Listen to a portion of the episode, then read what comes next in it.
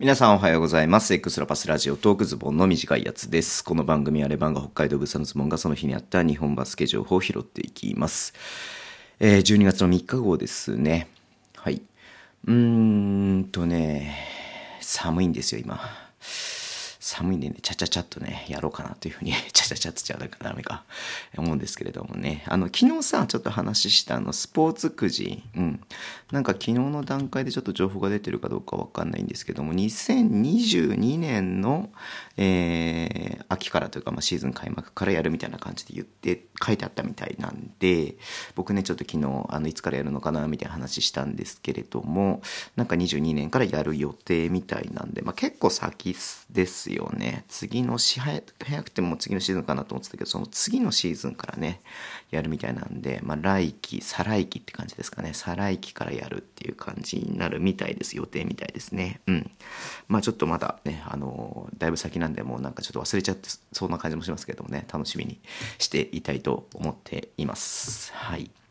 で、まあ、今日そんなね、大きなニュースないんですけ大きなニュースですか、たくさんニュースはないんですけれども、まずね、えっ、ー、と、ジャマールソープですね。はい。あの、ポッドキャストの中でもね、ちょっと話したんですけれども、えー、仙台をね、えー、自由交渉になっていたジャマール・ソープが今日、えー、ライジングゼファー福岡と契約ということで出ていました。はい。まあね、あの、皆さん知ってると思いますけれども、ジャマール・ソープね、これ何チーム目なんだっていうふうにね、思いますけれどもね、あの、日本をね、渡りや日本のチームを渡り歩いてますけれども、えー、まず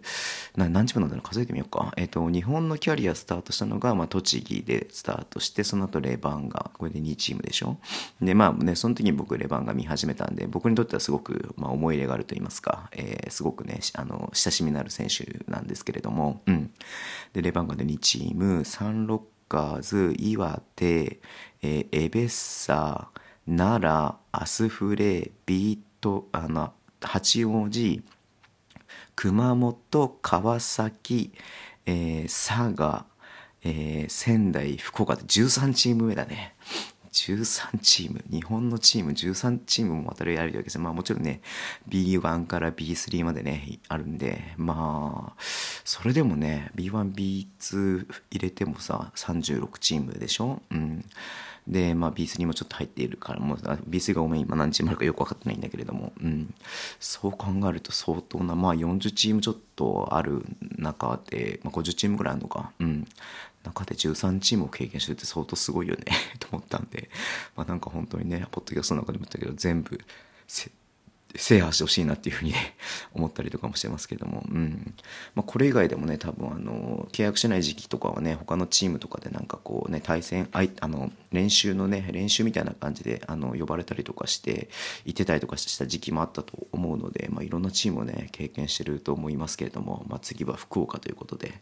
まあ、頑張ってほしいなっていうふうに思いますけれどもね。はい。まあ、サイズ的にね、まあ、198センチで、まあ、パワーフォワードあスモールフォワードパワーフォワードになってますけれども、まあ、実際プレースタイルはパワーフォワードでねあの外のシュートがうまいわけでもないのでまあなかなか日本以外のね国だとちょっと難しさもあるのかなっていうふうにね思いますけれども、うん、まあ福岡もねナイジェル・スパイクが怪我してるで今やってないのでその期間だけなのかなっていうふうにね思います。短期契約って書いてあるんでねそうだとは思うんですけども、うん、まあ2020年になって早くも3チーム目ですか。はい。いやーすごいねと思ってますけれども、うん。えー、頑張ってほしいなっていうふうに思います。はい。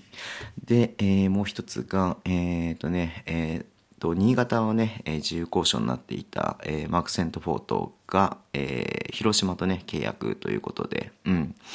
まあねもともとはねいつも言ってるけれども、えー、B3 のねブロンコスで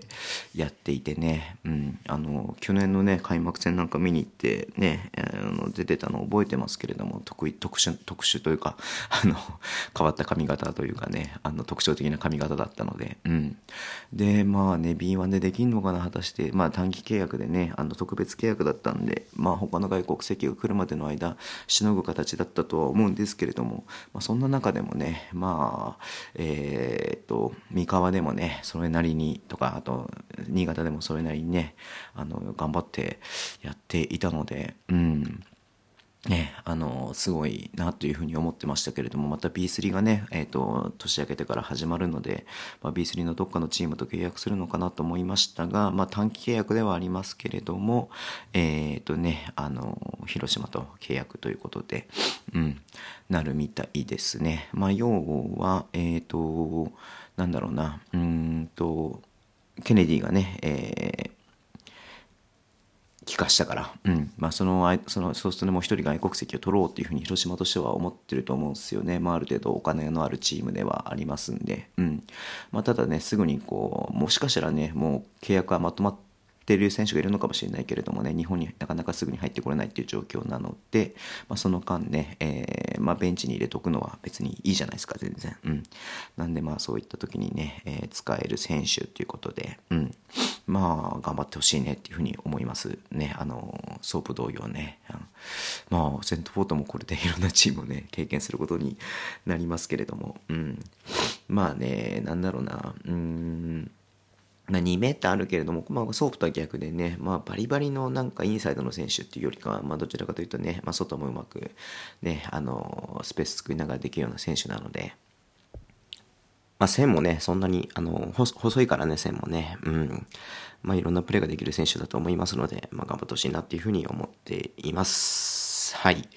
まあ、今日そんな感じかな。はい。えっ、ー、とね、12月の4日が、えっ、ー、と、あれだね、福岡と、それこそね、ソープの福岡と、えー、福島のね、B2 の試合が1試合だけありますんで、はい、この間ね、YouTube に出ていただきました、森山さんね、えー、が、ゲストで出ていた森山さんのね、福島の試合なので、ぜひ見ていただきたいなっていうふうに思っています。それでね、えー、夜の10時半ぐらいになっちゃうかな、また。うん、えー、10時半ぐらいから、えー、また YouTube ライブで次のね、11節、B111 節のね、予想をやりたいと思いますので、ぜひご参加いただければなっていうふうに思います。早いね、もう金曜日でね、もう週末だなっていうふうに思いますけども、はい。